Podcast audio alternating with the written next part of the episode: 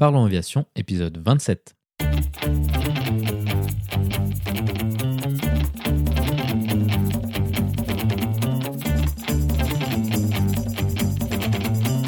Parlons Aviation, le podcast où on parle de tout ce qui vole.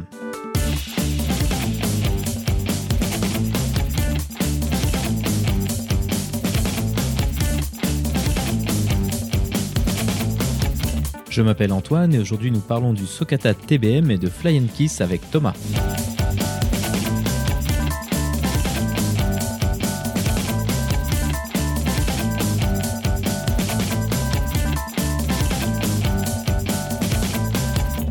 Et ce sera tout pour cette semaine car cette discussion prendra tout le temps que nous avons à notre disposition.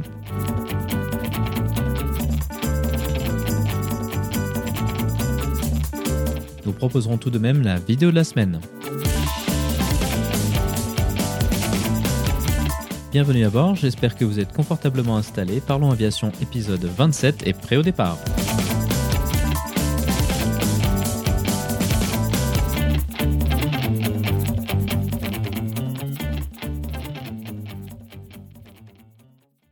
Bonjour et bienvenue dans le 27e épisode de ce podcast. Avant de se lancer dans l'épisode, je souhaite faire une toute petite parenthèse. Cet épisode marque le premier anniversaire du podcast. Je tiens à remercier tous ceux qui ont participé à le faire vivre en tant qu'invité ou bien en tant qu'auditeur. Je n'avais pas d'objectif précis pour cette première année. Néanmoins, le but était juste de voir si un tel podcast sur un sujet qui me passionne pourrait intéresser d'autres personnes.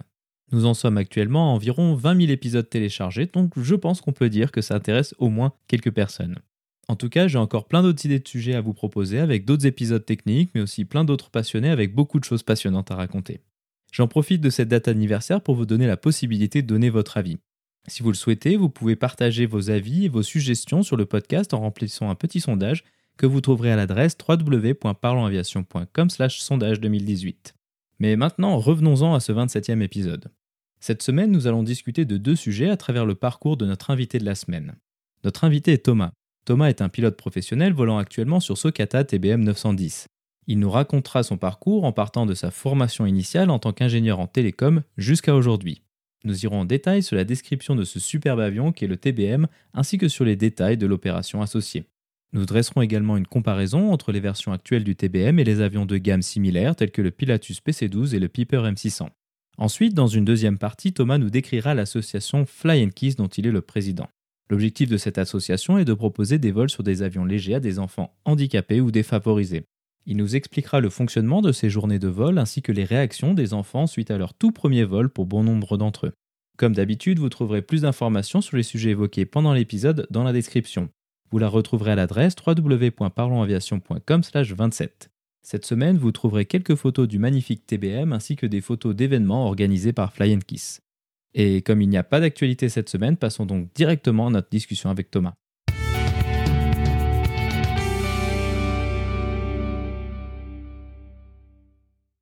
Bonjour Thomas et bienvenue sur Parlons Aviation. Peux-tu nous parler de ton parcours aéronautique? Et Bonjour Antoine. Déjà, euh, merci de m'avoir contacté. Écoute, moi j'ai euh, très tôt euh, eu envie de piloter des avions. Je me souviens, étant jeune, jeune adolescent, avoir demandé à mes parents euh, si je pouvais aller apprendre à piloter. De mémoire, on avait dû se renseigner sur euh, sur le coût d'une formation PPL et, euh, et bon, c'était pas dans nos c'était pas dans nos moyens et je me suis mis à, à faire du modèle réduit pendant une bonne dizaine d'années. Donc il y avait il y avait le virus aéronautique qui était là, hein, qui m'a appris beaucoup de choses. Construire des avions de A à Z permet de bien comprendre comment ça fonctionne. Puis voilà, la vie la vie a fait que je me suis retrouvé euh, à travailler trois ans chez Air France à la fin de mes études, et ce qui m'a permis euh, finalement de prendre connaissance euh, qu'il existait un, un aéroclub Air France à Toussul-Noble, dans lequel, en tant que salarié d'Air France, j'avais la possibilité d'obtenir des tarifs un peu moins élevés que les autres. Et puis, je venais d'obtenir mes premiers salaires et je me suis dit, eh bien, pourquoi pas? Je me suis lancé dans ma formation PPL, c'était de ça en 2000, 2005, je crois, 5 ou 6. Et finalement, rapidement, euh, au bout de, de 10 ou 15 heures, euh, euh, j'ai arrêté pour, pour diverses raisons, et, et, et familiales et, et financières. Et puis voilà, la vie a, la vie a suivi son cours. Je suis devenu papa, tout ça. Enfin voilà, plein de choses. J'ai globalement arrêté de penser aéronautique pendant quelques années. La vie a fait que en 2009, eh bien, j'ai eu l'occasion de me lancer pour le coup complètement dans ce projet fou à l'époque, de me dire que les avions, on pouvait les piloter pour le plaisir, mais on pouvait aussi les piloter de façon professionnelle et gagner sa vie avec. Ce que, à l'époque d'ailleurs, jamais personne n'a su, n'a pu ou n'a eu la présence d'esprit de, de me dire. cest que pourquoi pas finalement faire son métier? Alors je sais pas, peut-être que euh, j'ai pas rencontré les bonnes personnes ou, je sais pas. Et donc voilà, en 2009, j'ai pris la décision d'arrêter de travailler euh, du, du, du, métier que je faisais à l'époque. En fait, pendant dix ans, j'ai été euh, responsable de projet dans, les, dans, dans l'informatique et les télécoms. Et donc j'ai arrêté de travailler et euh, je me suis lancé euh, complètement dans mon parcours professionnel de pilote de ligne. Donc tu t'es lancé dans une formation de, pilote professionnel. Comment est-ce que tu as fait les choix face auxquels tout le monde se retrouve, donc les choix de l'école et du déroulement pratique de la formation euh, Il y, a, différentes choses. En 2009, euh, Internet marchait déjà très très bien à l'époque. Donc forcément, tu comme, comme tout le monde, tu commences à te renseigner sur Internet, à savoir comment on peut faire, qu'est-ce qu'il faut faire, combien de temps ça dure, combien ça coûte. Tu te renseignes aussi sur les, les notes, j'allais dire les, les appréciations des écoles puisque tu as envie de faire les choses bien. Et puis, euh, il y a aussi un côté euh, très pratique et logistique, à savoir qu'à l'époque, j'étais déjà, j'étais déjà euh, deux fois papa et je me voyais mal partir un an ou un an et demi loin de ma famille pour vivre mon rêve. Donc, habitant finalement vraiment pas très loin de Toussus-le-Noble, mon choix, mon choix s'est quand même très largement dirigé vers, vers cet aéroport sur lequel il y a quand même beaucoup euh, de choix, enfin en tout cas plusieurs choix pour euh, faire sa formation de pilote de ligne ou quasiment euh, l'ensemble de la formation. N'étant pas encore complètement PPL puisque j'avais que, que 12 ou 13 heures de vol, eh bien déjà il a fallu terminer la formation PPL. Donc ça, je l'ai terminé dans mon aéroclub d'origine qui était l'aéroclub Air France. Suite à ça, eh bien, il faut enchaîner. Donc là, je suis parti chez Trimail euh, Aéroformation qui a tout su, qui propose euh, une formation euh, pour être CPL, donc Commercial Pilot License, pour avoir le droit d'être payé pour travailler en tant que pilote. Et puis, tu dois aussi faire ton, ta formation Instrument Writing, donc pour voler aux instruments. Et en parallèle, j'ai fait aussi une formation d'instructeur qui, pour le coup, m'a été m'a été en partie financée par par le fonds Gessif, euh, puisque j'avais fait, une demande de, euh, de fonds gessif. C'est en gros l'État qui te qui t'aide financièrement. Euh. En tout cas, c'est des aides par des, des organismes de formation. Et en fait, ce qui s'est passé, c'est que j'ai commencé donc mon, ma formation CPL juste après mon PPL, donc printemps 2009. Et finalement, j'ai trouvé intéressant de faire plutôt dans l'ordre mon CPL, mon FI pour être instructeur, puis mon, mon IR, puisque euh, la formation d'instructeur, euh, c'est du VFR, il faut qu'il fasse beau. Et vu le calendrier, c'était plus intelligent de faire euh, une formation de vol aux instruments pendant l'hiver où il fait un peu moins beau et plutôt privilégier l'été pour faire ma formation d'instructeur.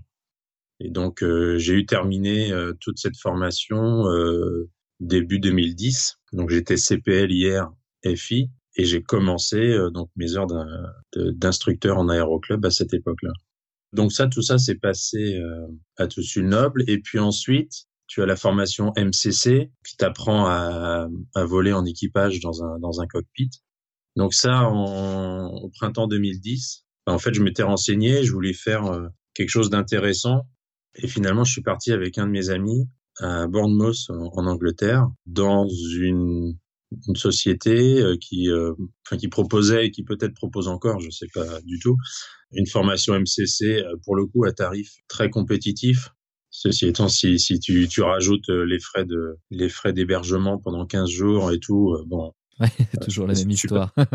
voilà, je suis pas sûr que c'était très compétitif, mais l'énorme intérêt, c'est qu'on faisait ça dans un vrai simulateur de 737-200, Boeing 737-200. Donc là, c'était, bah, t'as l'impression de, de vivre un petit peu le début du, le début de l'aventure, quoi. Que moi, je trouvais ça vraiment plus intéressant que de faire une formation MCC sur un simulateur classique comme, comme plein de, plein de pilotes comme nous connaissent. Faut dire que Bournemouth en Angleterre, c'est sur la côte sud, au bord de la mer. Bon, bah, euh, t'es bien content d'aller d'aller te balader au bord de la mer euh, quand tu finis euh, le soir euh, tes cours. Donc voilà. Enfin, c'est des petites choses. Et puis on était parti avec avec Guillaume, qui est un copain pilote comme moi aujourd'hui, et et c'était super intéressant. Donc suite à ça, bah voilà, on est en 2010, je me retrouve CPL, IR, FI, MCC. en gros, j'ai tout ce qu'il faut pour être pilote de ligne. Et ben malheureusement en 2010, c'était pas le c'était pas la bonne époque finalement pour être pilote de ligne. Alors ça va faire peut-être sourire plein de plein de plein de nos auditeurs aujourd'hui parce qu'effectivement aujourd'hui depuis on va dire une bonne année, on demande des pilotes de partout. alors les, les, les sociétés aujourd'hui, les compagnies aériennes demandent encore euh, des pilotes avec un peu d'expérience et autres, mais quand même, globalement, aujourd'hui, euh, quand on veut, on peut. À l'époque, en 2010, euh, quand on voulait, on pouvait pas forcément. L'énorme avantage que j'avais, c'est que j'étais instructeur. J'étais dans un aéroclub, l'aéroclub de Versailles à Saint-Cyr, l'école, qui m'a super bien accueilli, dans lequel j'ai fait beaucoup d'heures à l'époque et voilà, tu, tu, tu, vis ta passion comme ça, euh, en gardant euh, toujours à l'esprit que qu'un jour euh, les choses vont se déboucher et puis que et puis que cette formation de pilote de ligne va vraiment servir à quelque chose. Et puis, je pense que j'ai eu la chance de rencontrer des bonnes personnes qui m'ont fait monter régulièrement sur des avions en tant qu'instructeur, de plus en plus intéressant. j'ai commencé à faire de l'instruction à Toussul-Noble sur des sur Cirrus, euh, sur des Mooney, voilà, qui sont des, avions qui, commencent à sortir un petit peu du quotidien euh, du, du pilote de loisirs d'aéroclub. Alors attention, hein, faut pas se méprendre dans ce que je dis. Euh, piloter euh, des DR400, des PA28, encore aujourd'hui, euh, j'en éprouve un, plaisir énorme. Mais voilà, tu commences à tu commences à changer un peu de, machine. Et puis bah tu gardes toujours en tête euh, l'espoir qu'un jour euh, euh, tu vas arriver à vivre de tout ça. À ce moment-là, j'ai décidé avec mon meilleur ami de tenter l'aventure aéronautique et de se laisser quelques mois pour voir si potentiellement une société de service aéronautique pouvait pouvait être judicieuse, être un, un, choix judicieux. Donc je me suis lancé dans cette aventure avec lui et encore une fois, j'ai eu beaucoup de chance puisque j'ai croisé sûrement les bonnes personnes. En tout cas, les personnes qui m'ont euh, donné la chance de pouvoir euh, réellement tenter l'aventure euh, dans le monde de l'aviation d'affaires. Et c'est comme ça que je suis arrivé dans le monde du TBM, dans le monde des turbopropulseurs, dans le monde des avions qui sont finalement faits, designés et pensés pour faire de l'aviation d'affaires. Ce qui n'est pas le cas finalement, même pour le meilleur des Cyrus aujourd'hui, euh, qui reste un avion qui, quand il va véritablement faire pas beau, quand il va véritablement euh, faire euh, du givrage dans des conditions hivernales un petit peu compliquées, voilà, va être limité. En tout cas, il faut vraiment que le pilote se limite là-dessus. Les, les, avions type TBM, type Pilatus et autres gros turbopropulseurs, bah, eux sont vraiment faits pour. En tout cas, on va dire a 95% euh, des météos dans lesquels ces avions euh, savent passer. Et donc, j'ai rencontré une bonne personne euh, qui était vraiment, enfin, qui est toujours d'ailleurs une personne extrêmement généreuse et qui m'a permis, à moindre frais, de me lancer dans le monde des TBM. Une fois que tu as réussi à te lancer ta société sur le TBM, qu'est-ce qu'il faut comme formation pour pouvoir piloter un TBM, que ce soit en tant que commandant de bord ou en tant que second, vu que c'est un avion monopilote Ça fonctionne comment? Sur la, sur la partie formation, je tiens à préciser que notre société, en fait, est une société de mise à disposition d'équipage. C'est-à-dire que on a le droit, réglementairement, de proposer nos services de pilote et ou d'instructeur. Ces services sont pas forcément liés à un type de machine euh, euh, précis. C'est-à-dire que nous, on fait vraiment, on met à disposition des pilotes pour soit euh, des gens qui ont besoin de safety pilot, pour aller dans des météos dans lesquels ils sont pas à l'aise, ou bien pour des gens qui vont louer des avions et qui font appel à des pilotes indépendants. Voilà. Qu'est-ce qu'il faut pour piloter des TBM aujourd'hui? Le TBM est un avion qui est soumis à une ce qu'on appelle une QC, une qualification de classe. Aujourd'hui, il y a différentes qualifications. Les gros avions de ligne sont ou les gros jets d'affaires sont des QT, des qualifications de type qui elles sont valables un an. C'est-à-dire que tous les ans, tu dois repasser un test de prorogation les QC, les qualifications de classe, sont valables deux ans, au même titre qu'une SEP, Single Engine Piston, qui est euh, tous nos petits monomoteurs qui sont valables deux ans comme des, comme des classes. Donc pour ça, pour passer la QC euh, du TBM, eh bien tu dois passer euh, dans un centre de formation agréé. à l'époque, je l'ai passé chez Airways Formation, basé à Agen. J'ai eu la chance d'ailleurs de, de tomber, de faire ma formation avec un instructeur absolument génial qui s'appelle Sylvain, qui m'a qui m'a appris euh, à voler sur cet avion euh, de, de manière incroyable, de le connaître euh, sur le bout des doigts. Et puis voilà, il en avait beaucoup d'heures à l'époque. Et d'ailleurs, pour la petite anecdote, bon, j'étais déjà j'étais déjà instructeur. j'avais, je sais plus, je crois, j'avais déjà un peu plus de 1000 heures de vol. Et donc, on a décidé vraiment de bah, de pousser la la qualification dans la partie pilotage au maximum de ce qu'on pouvait. Pourquoi? Parce que euh, je suis arrivé à l'époque avec des préjugés, on va dire, euh, des préjugés de bar euh, d'aéroclub où quand tu dis que tu vas piloter un mono turbopropulseur, là tout le monde t'explique ouh là là attention c'est dangereux parce que parce qu'il y a beaucoup de puissance parce qu'il y a beaucoup de chevaux et parce que lorsque tu remets, euh, par exemple, tu fais une remise de gaz euh, pleine puissance, il y a un risque, enfin en tout cas l'avion va va tourner autour de l'hélice à cause du, du couple phénoménal qu'il y a. Et donc moi j'ai voulu lever tous ces doutes. J'ai voulu faire en sorte d'être en pleine confiance avec l'avion sur lequel j'allais j'allais voler. Et je peux te dire que aujourd'hui le TBM est un avion. Bon là je déborde un peu sur le TBM, mais euh, le TBM est un avion incroyablement euh, safe, incroyablement euh, performant. Alors bien entendu, quand tu te mets dans des conditions juste avant la vitesse de décrochage et que tu remets tu remets tous les chevaux en route, oui, c'est un avion qui se pilote comme tous les avions. Mais c'est un avion qui est vraiment sain. Il a été conçu de façon saine et il vole vraiment de façon très très saine. Et c'est un avion qui aujourd'hui euh, est finalement assez simple à piloter, euh, surtout sur les dernières versions. Ce que Daer a, su créer euh, pour pour aider le pilote vraiment t'aide t'aide beaucoup et. Donc voilà, on en vient à la partie sur le TBM. C'est un avion qui est relativement méconnu du grand public, probablement car on ne le retrouve pas vraiment dans des compagnies aériennes ou sur des grands aéroports que côtoient fréquemment les passagers. Comment est-ce que tu décrirais le TBM pour quelqu'un qui ne connaît pas nécessairement cet avion? Alors le TBM, euh, donc c'est un mono-turbopropulseur. C'est un avion qui dispose de six sièges à l'intérieur. Donc tu as deux sièges euh, qu'on va appeler deux sièges pilotes hein, euh, face au cockpit. Et puis en place arrière, tu peux éventuellement retourner les sièges en fonction de tes besoins. Mais sinon, tu as quatre sièges qu'on appelle en business club, c'est-à-dire comme dans, un, TGV avec euh, une petite table entre les quatre sièges.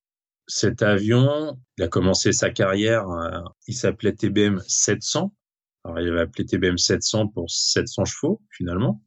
Il y a eu plusieurs euh, déclinaisons de TBM 700 pendant, pendant un paquet d'années. Il a beaucoup, beaucoup évolué entre, entre les premiers TBM 700 et les derniers TBM 700. Puis, la grosse révolution est arrivée avec le TBM 850. Alors 850 pour 850 chevaux. Voilà. Donc une plus grosse turbine, enfin en tout cas une turbine avec plus de puissance, plus d'équipement. Enfin voilà, hein, c'est un avion qui a su euh, vivre avec son temps euh, dans, dans l'évolution. Euh, d'ailleurs, Sokata, Daer Sokata a toujours su faire en sorte que, que, les avions soient, les derniers avions soient vraiment poussés à la pointe de ce qui se, faisait toujours en son temps. Et puis est arrivé après les TBM 850, le TBM 900. Alors là, pour le coup, ben c'est pas 900 chevaux, c'est toujours 850 chevaux. Voilà, donc c'est c'est c'est ce qui fait perdre un petit peu quand on connaît pas bien le quand on connaît pas bien la gamme. Bah c'est pareil entre le TBM 850 et le TBM 900, il y a eu énormément de d'évolutions, beaucoup beaucoup de choses nouvelles. Et aujourd'hui, en tout cas au catalogue, Daer propose des TBM 910 et des TBM 930. Alors le TBM 910 et le TBM 930 sont exactement les mêmes avions, hormis l'avionique, à savoir que sur un TBM 910, tu auras le dernier, le dernier euh, Garmin 1000 NXI, alors que sur un TBM 930, tu auras du Garmin 3000 avec euh, des petits touchpads euh, tactiles. Mais sinon, la structure est exactement la même. Et il faut savoir, pour l'anecdote, que entre le premier TBM 700 et le dernier TBM 930, globalement, euh, la structure est la même, le fuselage est le même. Alors il y a pas mal de choses qui ont changé dessus, mais l'avion et la, la grande partie de, de l'aile et du fuselage bah, sont les mêmes. Alors aujourd'hui, euh, c'est sûr qu'entre un premier TBM 700 et un dernier euh, TBM euh, d'aujourd'hui, ce sont quand même pas les mêmes avions. Hein. Qu'est-ce que va euh, être le prochain? Aujourd'hui, ça spécule. Hein. Daer nous avait mis comme habitude de sortir, voilà, des nouveaux avions de façon assez régulière, avec pas mal de nouvelles innovations. Aujourd'hui, voilà, moi, ça fait quatre ans que je baigne dans, dans le milieu des TBM. Et là, on, on trépigne un petit peu d'impatience quand on est passionné, parce qu'on se dit, qu'est-ce qu'ils vont nous sortir? Aujourd'hui, je peux te promettre que les TBM nouvelle génération sont des avions qui sont ultra aboutis et sur lesquels on ne sait même pas nous-mêmes euh, ce qu'on pourrait améliorer. Voilà, on se dit. Euh, ah, pas mal, ouais. voilà, mais, mais véritablement, euh, on, est là, on est dans l'avion, on, vole sur cet avion régulièrement et on se dit mais euh, qu'est-ce qu'on pourrait améliorer sur ce nouvel avion? Donc je, me dis, mais ça c'est une pensée très personnelle, mais c'est intéressant. Qu'est-ce que va être le futur? Parce que je suis sûr qu'ils travaillent, ils ont dans les cartons des, choses. Alors j'ai beau connaître très très bien beaucoup de gens chez Daer, malheureusement il y a rien qui filtre. Hein. Il faut savoir que pour ceux qui avaient un peu suivi euh, l'histoire, quand ils ont sorti le TBM 900, ils ont invité euh, tout un tas de, ils ont fait un gros show, euh, ils ont invité tout un tas de, de, journalistes et autres, et ils ont dévoilé le TBM 900. Il y en avait pas un qui était au courant. Voilà, c'est-à-dire qu'ils ont. Et alors, pour la petite anecdote, ça, je trouve ça, je trouve ça assez fabuleux. Euh, ils ont quand même euh, dévoilé au grand public un avion qui était vendable, c'est-à-dire qui avait, qui avait été testé en vol euh, et autres. Et donc tu te dis, mais comment c'est possible de faire des tests d'un avion et que personne soit au courant? Eh ben ils ont eu, ils ont eu la, la grande idée finalement de, de prendre tous les spotters, puisqu'il faut savoir que Daer fabrique ses avions à Tarbes, dans le sud de la France, et ils ont mis dans la confidence bah, tous les gens qui allaient fatalement être au courant donc les contrôleurs aériens, les spotters, euh, voilà. Et, là, on dit, bah voilà, euh, si ça vous branche, on joue, on joue, le jeu tous ensemble. C'est-à-dire, vous êtes au courant, machin, mais personne n'en parle.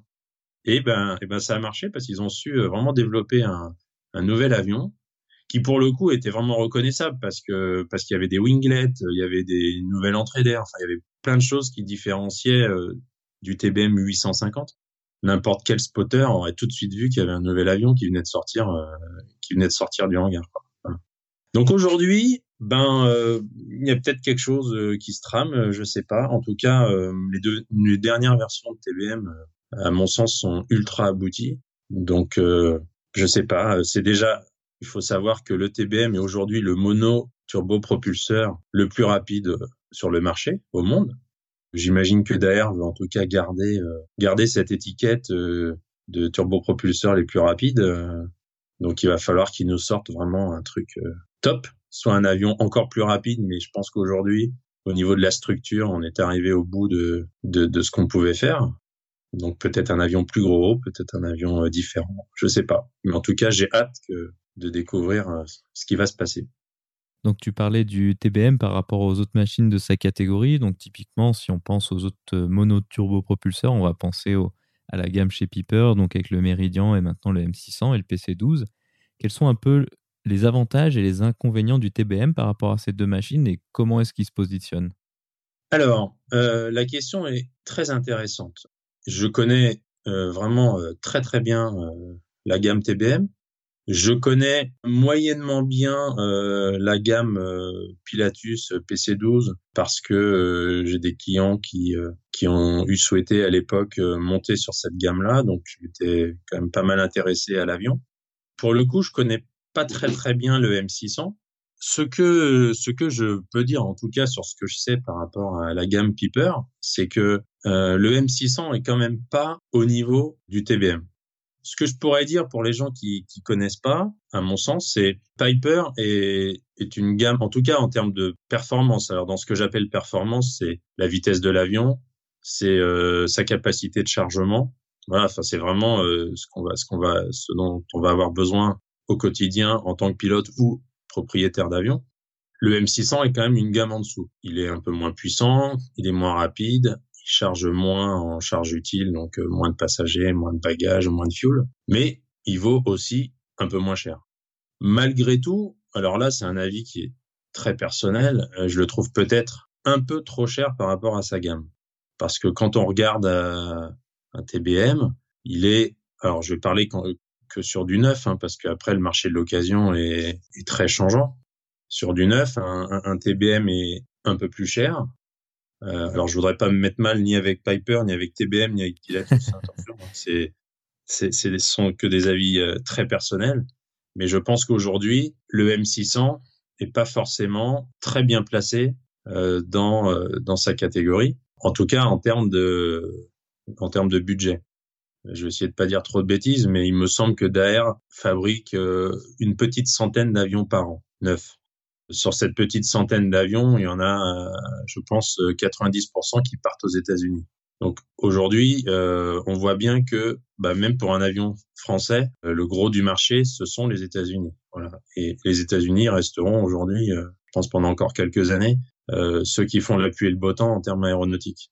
En tout cas, moi, je suis, je suis ravi que qu'un produit français s'exporte s'exporte aussi bien.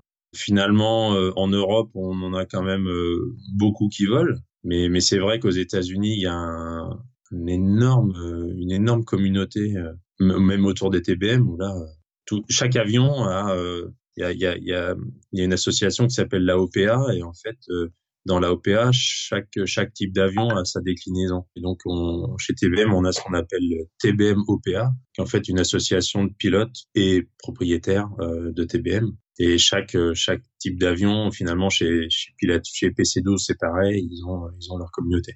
Pour continuer sur la comparaison des avions, voilà, je connais pas très bien le M600. En tout cas, je connais pas son avenir, mais j'ai pas l'impression qu'il soit super bien situé. Le TBM aujourd'hui a pas de réel concurrent euh, si on regarde des six places avec la même vitesse et dans cette gamme de prix. Après, si on veut pouvoir aller sur euh, des pistes un petit peu plus compliquées, euh, mal pavées, euh, si on veut pouvoir emmener deux ou trois personnes de plus, si on veut vouloir emmener plus de gros bagages ou de choses comme ça, bah là effectivement, on est obligé de changer de gamme. Et bah, le PC12 est vraiment l'avion qui, qui répond à, à cette catégorie. Le PC-12 étant un avion euh, qui, euh, selon les, les, versions, tu peux mettre jusqu'à 8, euh, 8 passagers derrière et deux pilotes. Avec un élément non négligeable, c'est que tu peux avoir des petites toilettes quand même. Hein Donc, effectivement. et eh oui. Alors ça fait ça fait peut-être sourire la plupart de nos auditeurs parce que j'imagine que nos auditeurs sont beaucoup de pilotes privés, voilà pour qui peut-être le, le, TBM fait fait rêver et fera rêver. Eh ben les toilettes dans l'aviation d'affaires, eh ben c'est un élément qui est hyper important pour faire sourire les gens. Moi je dis que le TBM a pas besoin de toilettes parce qu'il va tellement vite que voilà. Oui, bah bon, il faut essayer de trouver les bons arguments, quoi. Hein. Mais, bien sûr. mais voilà. Donc le, P, le PC12, bon, le PC12 vaut globalement un million de plus euh, à l'achat sur du neuf. Hein. On va dire que le TBM, on est à 4 millions. Le PC12, on est à 5 millions euh, en euros ou en dollars, ça dépend. c'est des, des chiffres voilà hein, grossiers que je donne. Ben, le PC12, effectivement, pour le coup, euh, peut monter jusqu'à une configuration à 10 personnes, 10 personnes à l'intérieur et se poser euh, sur euh, des petites pistes en herbe, choses comme ça. Alors, il faut bien lui trouver un inconvénient. Bah, le PC12 va voler 40 à 50 nœuds moins vite que, que le TBM. Alors, si on y réfléchit bien, euh, même 50 nœuds moins vite sur sur un vol qui dure qui dure deux heures, bon, ça fait pas ça fait pas une heure de différence non plus à l'arrivée. Son inconvénient, c'est qu'il vaut euh, un million de plus à l'achat. Euh, c'est qu'il vaut euh, un petit peu plus en coût d'exploitation. Voilà. Donc, finalement, aujourd'hui, le TBM, il est dans un créneau où il n'a pas de réelle concurrence pour, pour un besoin précis. Et finalement, j'ai envie de dire, ils fabriquent une centaine d'avions par an. Ils en vendent une centaine par an. Et je pense que s'ils en fabriquaient 150, ils en vendraient 150. Et puis ensuite, là, on reste dans la gamme des mono-turbopropulseurs. Donc, euh, on connaît Piper, on connaît euh, Daher, on connaît euh, Pilatus. Après, il y a quelques avions qui sont turbinisés, type des, des Cessna où ils mettent des, des turbines Rolls-Royce ou des choses comme ça. Mais bon, voilà, ça, ça reste très marginal. Si on peut donner peut-être une idée un petit peu plus globale du TBM, quel est un peu le profil type de mission ou, ou de vol pour lequel il est le mieux adapté? Quels sont les, les types de vols que toi tu fais avec cet avion et où se situe un peu l'optimal, si on peut parler comme ça? Étant instructeur, euh, en fait, j'ai deux, deux types de vols. J'ai euh, des demandes pour euh, être juste safety pilot, donc à savoir soit des propriétaires d'avions qui vont peut-être se déplacer avec leur famille ou leurs collaborateurs, qui vont être un petit peu occupés euh, si c'est euh, si c'est pour une réunion euh, business et donc ils préfèrent être l'esprit serein ou si la météo est un petit peu compliquée auquel cas voilà j'interviens comme safety pilot sur ce genre d'avion et bah, il y a d'autres missions où, bah, pour le coup, il y a, y a un locataire qui loue un avion et comme il ne le sait pas le piloter, eh bien, il fait appel à des pilotes indépendants. Donc, on est plusieurs sur le marché aujourd'hui pour pour se déplacer d'un point A à un point B. Le TBM est un avion, pour donner un exemple, qui peut euh, aller de Paris à Marrakech. Voilà, en ah, gros. même, aller, un petit peu plus loin, mais euh, voilà, faut se dire que c'est un avion qui peut faire voilà euh, Paris, l'Afrique du Nord, euh, sans aucun problème. sous réserve de décoller d'un terrain qui permet de sortir de, l'espace Schengen en France. c'est un avion qui va faire Paris-Athènes d'une traite aussi. C'est quand même un avion qui permet d'aller loin. Pour la petite anecdote, euh, souvent euh, la durée du vol est plus limitée par l'autonomie de nos vessies. Pour, euh, voilà, pour revenir à l'aspect à l'aspect toilette.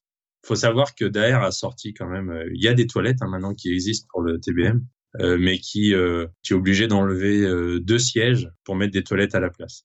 Si t'es pas beaucoup dans l'avion et que tu as besoin de toilettes, c'est possible aujourd'hui. Le TBM peut, en tout cas, n'est pas interdit au manuel de vol de se poser sur des piste en herbe. Pour autant, euh, on n'est pas très nombreux à poser le TBM sur des pistes en herbe. La sa contrainte, c'est que la garde au sol de l'hélice par rapport au sol justement est euh, relativement limitée. Alors, on pourrait très bien se poser sur des pistes en herbe.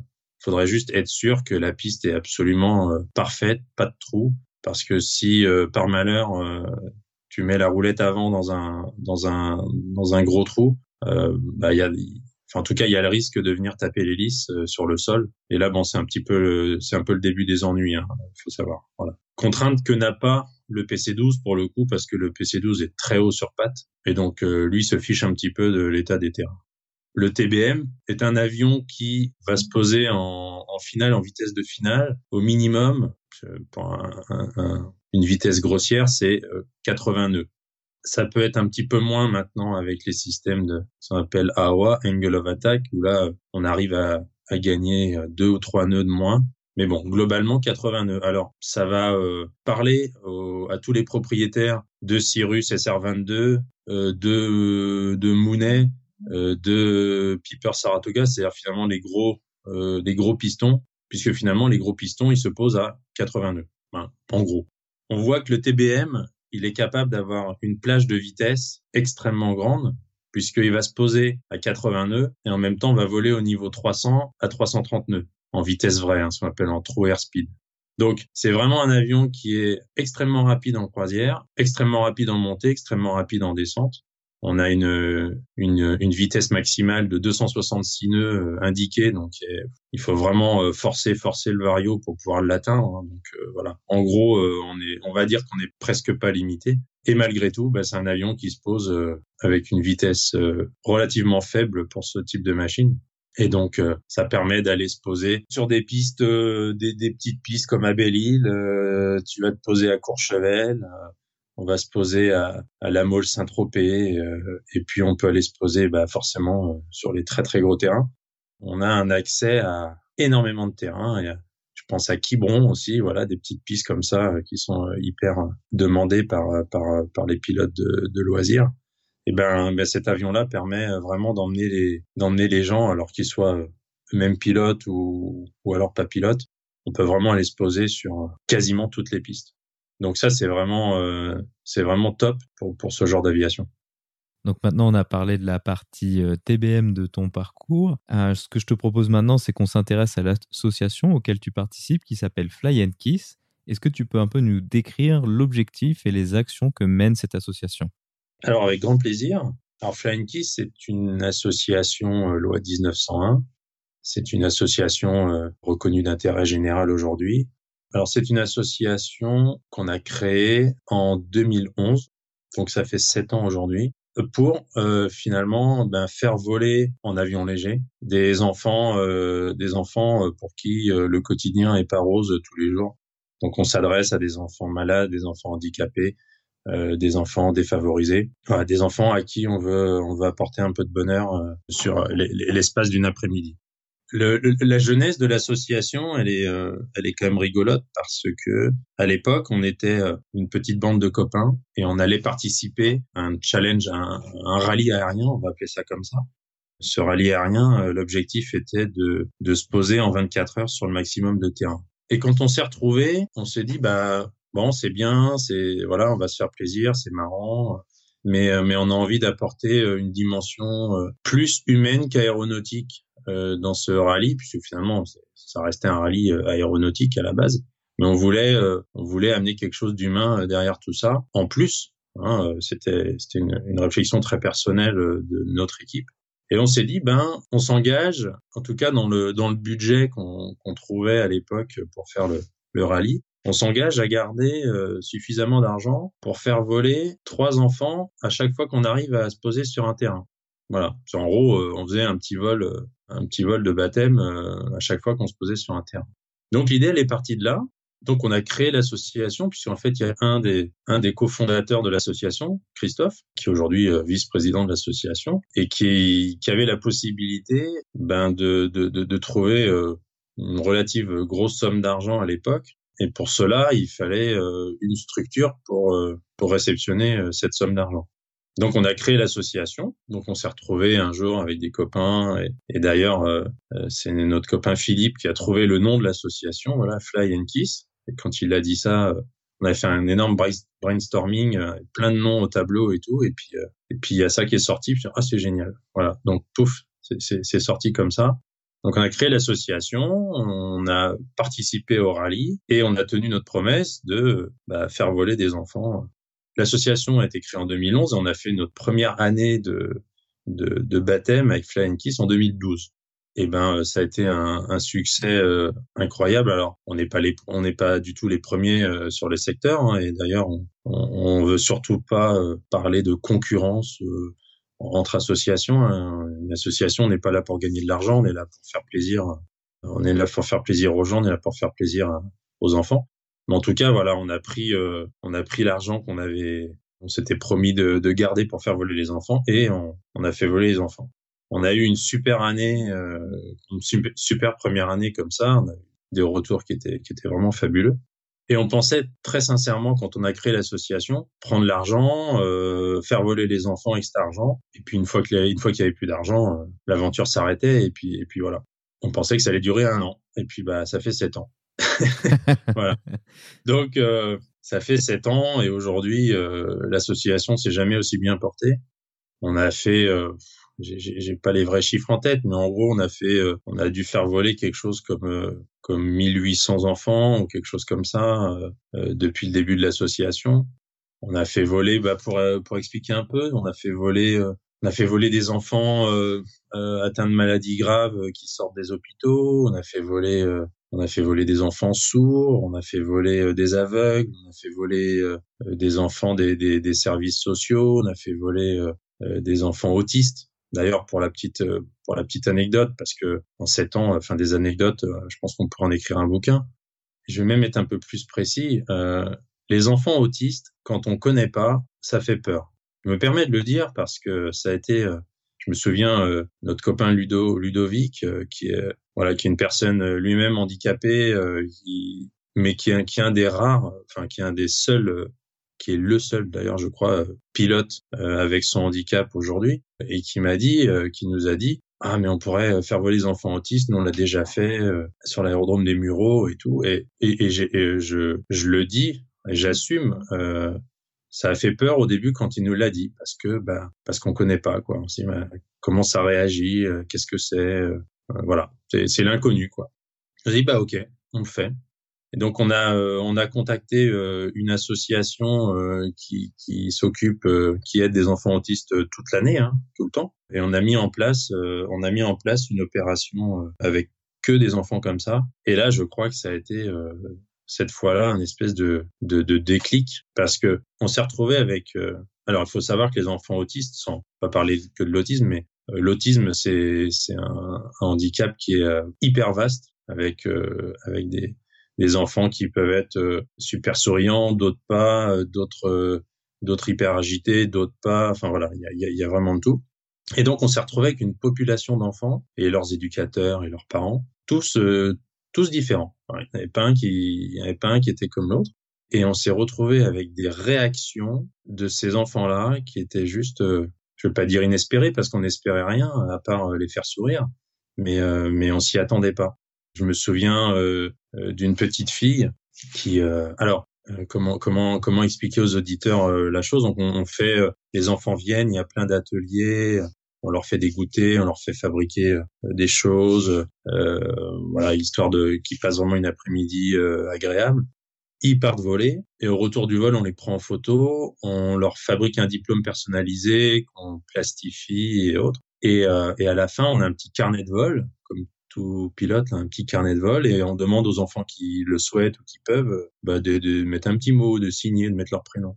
Et, je et, donc on se souvient de cette, cette petite fille là qui, qui écrit son prénom sur ce carnet de vol et, euh, et la maman qui est au-dessus de l'épaule de cette petite fille qui avait, je sais pas à l'époque, peut-être 6 ou 7 ans ou 8 ans, je sais plus. Et la maman qui se met à pleurer euh, euh, en voyant sa petite fille euh, écrire son prénom. Et donc nous, forcément, on reste un peu interloqués parce que bon, un enfant qui écrit son prénom. Et en fait, elle nous explique qu'elle avait jamais écrit son prénom avant. Ah, trop fort, ouais. incroyable. Voilà. Donc là, euh, bah, tu, voilà, tu redescends sur terre, quoi. Tu es sur le cul et tu te dis, mais attends, la petite a jamais écrit son prénom, on l'emmène, on lui fait euh, fabriquer des trucs et tout. Euh, elle mange des crêpes, elle va faire un tour en avion, elle revient, elle écrit son prénom. Tu te dis, mais attends, c'est qu'est-ce qui s'est passé, quoi? Voilà. Mmh. Euh, un autre enfant comme ça qui, euh, et là je m'en souviendrai toujours parce que en plus c'était moi qui étais le pilote de ce vol-là, et un enfant qui qui était hyper hyper vif, quoi. Enfin, tu vois, qui courait partout, euh, qui était qui était très agité et euh, qui était même, euh, si tu veux, tu vois, il, comment comment dire, il, il, avait, enfin, il avait des mots qui étaient assez assez méchants vis-à-vis de ses de ses de, de ses éducateurs. Bon, bref, on fait le vol et au retour du vol, on voit on voit l'enfant qui va vers son éducateur, donc avec qui il est toute la semaine, et qui le prend dans ses bras, qui lui fait un, un énorme câlin comme si c'était son père. Ah, trop fort, ouais. Et, incroyable. et, donc là, tout le monde se met à pleurer. Donc nous, pareil, tu vois, interloqué, euh, tout le monde se met à pleurer. Et là, on nous explique que bah, cet enfant, ça fait six mois qu'en fait, il insulte tout le monde. Tu vois, il insulte son éducateur. C'est c'est c'est un c'est une relation de, de, fin, de violence en tout cas de voilà c'est entre entre l'enfant et lui et que là d'un seul coup il vient il lui fait un câlin et qui dure euh, une minute quoi et donc pareil bah, tu te dis c'est incroyable incroyable ce qui se passe alors voilà, des, anecdotes comme ça, on en a plein. Et en fait, cette euh, cette fois-là, bon, moi j'étais un petit peu au courant des finances de l'association, et en fait, on n'avait plus d'argent. Voilà, on savait qu'on pouvait payer la journée, mais euh, mais ça allait s'arrêter parce qu'on n'avait plus d'argent. C'était, je sais plus, c'était fin 2013 ou fin 2014, je me souviens plus. Et donc euh, voilà, la journée se termine, c'était incroyable, c'était vraiment génial. Et puis on se fait un petit débriefing tous les bénévoles là présents, et puis puis on dit bah voilà, c'était cool, mais mais ça va s'arrêter parce que Enfin, c'était censé s'arrêter parce que parce qu'on n'a plus d'argent. Mais euh, mais je leur dis, euh, je pense que vous allez du même avis que moi, mais vu ce qu'on vient de voir aujourd'hui, euh, on n'a pas le droit de s'arrêter. Quoi. Il faut continuer. Il faut continuer à, distribuer ce bonheur. Et donc tout le monde a tapé dans la main et on s'est dit allez, on, va se démener, on va faire tout ce qu'il faut, mais il faut continuer à retrouver de l'argent pour, pour continuer à, faire vivre ce truc quoi. Et voilà. Et puis bah finalement on a cravaché, on a lutté dur, on a réussi à obtenir euh, le statut euh, qu'on appelle de, de reconnu d'intérêt général, donc qui nous permet de faire des reçus fiscaux pour euh, les, les personnes ou les sociétés qui nous donnent de l'argent ou les fondations. et donc, ça nous a permis finalement d'accéder à d'autres types de, de sponsors. Je, je, vais en nommer quelques-uns, mais forcément, les autres vont être déçus, mais je les oublie pas. Mais on a des, des très gros sponsors comme Total, comme comme euh, la Fondation Air France, comme euh, Harmonie Mutuelle, comme euh, enfin voilà, il y a plein plein de, de, de, gros sponsors comme ça qui nous aident énormément et qu'on remercie encore chaleureusement s'ils nous écoutent. Mais tous ces sponsors, tous ces sponsors là sont soumis au fait qu'on puisse émettre des reçus fiscaux. Euh, c'est le, avec l'administration fiscale, euh, c'est quelque chose qui a duré entre six mois et un an euh, pour qu'on puisse obtenir ce statut-là. Qu'on a fini par l'obtenir, il a fallu tout prouver. On est aujourd'hui, on est, on est très surveillé euh, au niveau de la trésorerie, hein, parce que voilà, on, on, on s'engage en tout cas à ce que l'argent euh, qui est qui est donné à notre association aille réellement dans le but euh, de, de l'association, voilà, et qu'il n'y ait pas des détournements d'argent ou de l'utilisation d'argent qui est pas qui est pas judicieuse. Donc ça, là-dessus, on est hyper surveillé et de toute façon, on fait en sorte, et moi en tant que président, je, je tiens à ce que vraiment euh, nos comptes soient euh, les plus propres possibles. Et d'ailleurs, ils sont à disposition de quiconque voudrait les vérifier. Mais en tout cas, bah voilà, ce jour-là, euh, en 2013 ou 14, là, c'est dit allez, on, on, on, va vraiment se donner tous les moyens pour pouvoir continuer cette aventure. Et aujourd'hui, ben écoute, on est euh, on est super content parce qu'on a, enfin tout les familles, toutes les associations, tous les aéroclubs euh, dans lesquels on est allé. Vraiment, euh, enfin, on a une super presse. Tous les gens sont vraiment euh, tellement ravis de d'avoir pu faire quelque chose avec nous et, nous inversement. Donc, on vit vraiment une aventure incroyable. On est aujourd'hui petite cinquantaine, on est on est 50 bénévoles.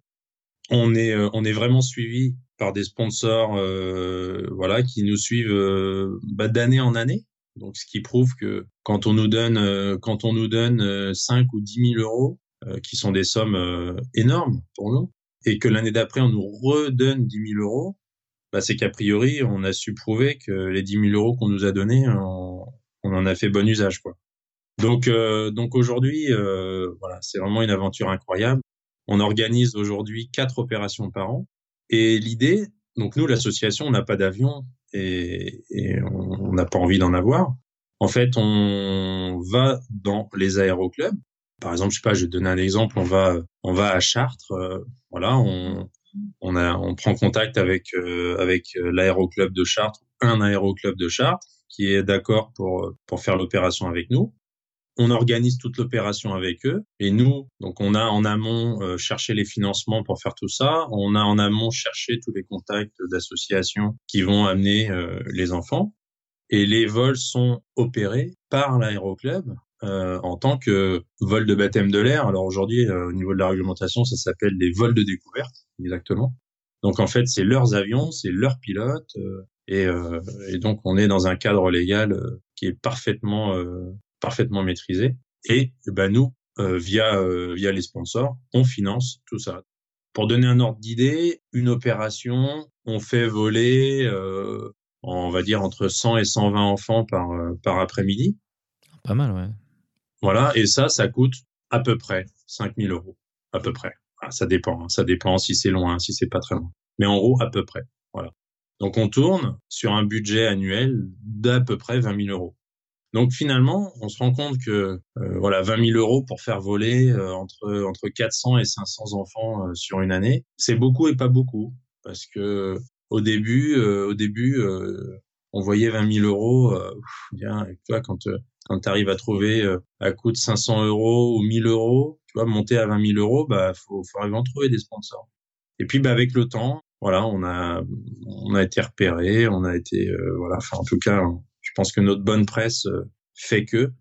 Et aujourd'hui, ben on a voilà des on a des gros sponsors qui nous aident euh, vraiment beaucoup. Et donc on est euh, on est assez serein sur l'avenir en tout cas. Et donc on, on, organise la suite avec avec plein de magie dans les yeux. Tu vois, encore encore hier, on était en train d'échanger des mails avec tout le conseil d'administration pour bah, déjà planifier 2019, quand ça va se faire, où ça va se faire, avec qui ça va se faire.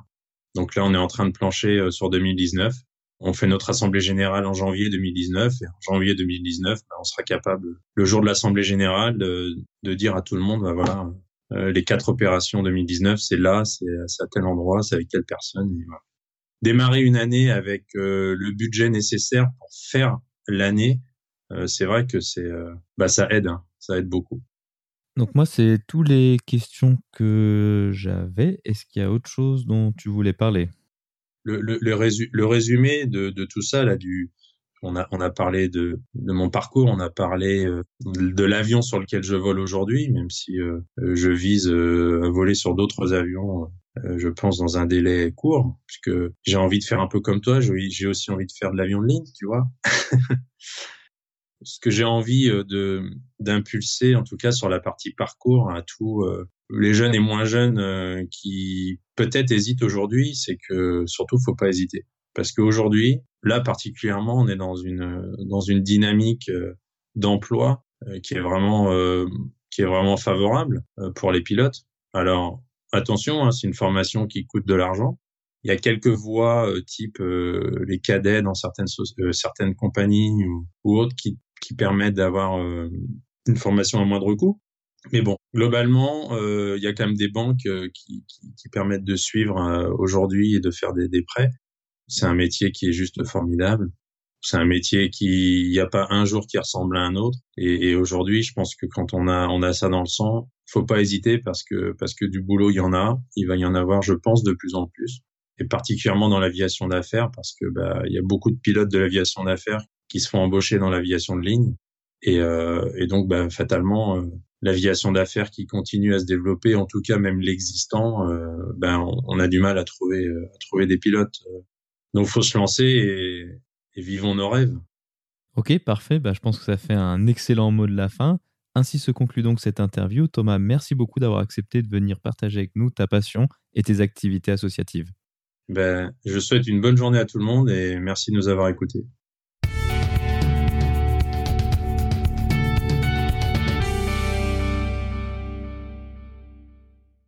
La vidéo de la semaine est une vidéo proposée par le journal Aviation International News. Elle propose le récit d'un convoyage d'un TBM tout neuf sorti des usines de Dyer Socata à Tarbes jusqu'en Californie. On peut y voir de nombreuses vues des paysages magnifiques traversés, de l'Écosse au désert californien en passant par les étendues glacées du Groenland et du Canada. On peut également y voir de nombreuses vues de l'instrumentation du TBM équipé du magnifique Garmin G1000 NXI. Le TBM est vraiment une machine magnifique capable de voyager avec une relative facilité sur de longues distances dans des situations complexes. Je pense que cette vidéo l'illustre assez bien. Vous trouverez le lien vers la vidéo dans la description ou bien en allant sur le lien www.parlonsaviation.com slash vidéo 27 sans accent sur le E de vidéo.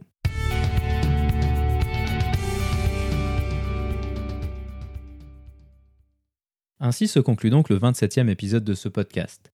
J'espère qu'il vous a plu et je vous invite à vous abonner sur votre application de podcast favori. Également, n'hésitez pas à laisser un avis 5 étoiles sur iTunes, ce qui permettra à d'autres personnes de découvrir ce podcast. Je tiens à remercier Thomas d'avoir accepté de venir partager son parcours et ses activités associatives avec nous. La description de cet épisode est disponible sur notre site web www.parlonsaviation.com/27. Si vous avez des questions, des remarques ou des suggestions, n'hésitez pas à nous contacter sur contact@parlonsaviation.com. Si vous voulez recevoir des notifications lors de la sortie des nouveaux épisodes, vous pouvez vous inscrire à la newsletter dans la barre latérale droite de notre site www.parlonsaviation.com. Vous pouvez également nous suivre sur Twitter, sur parlonsaviation et sur Facebook. En vous souhaitant des vols nombreux, je vous remercie d'avoir écouté ce 27e épisode de Parlons Aviation.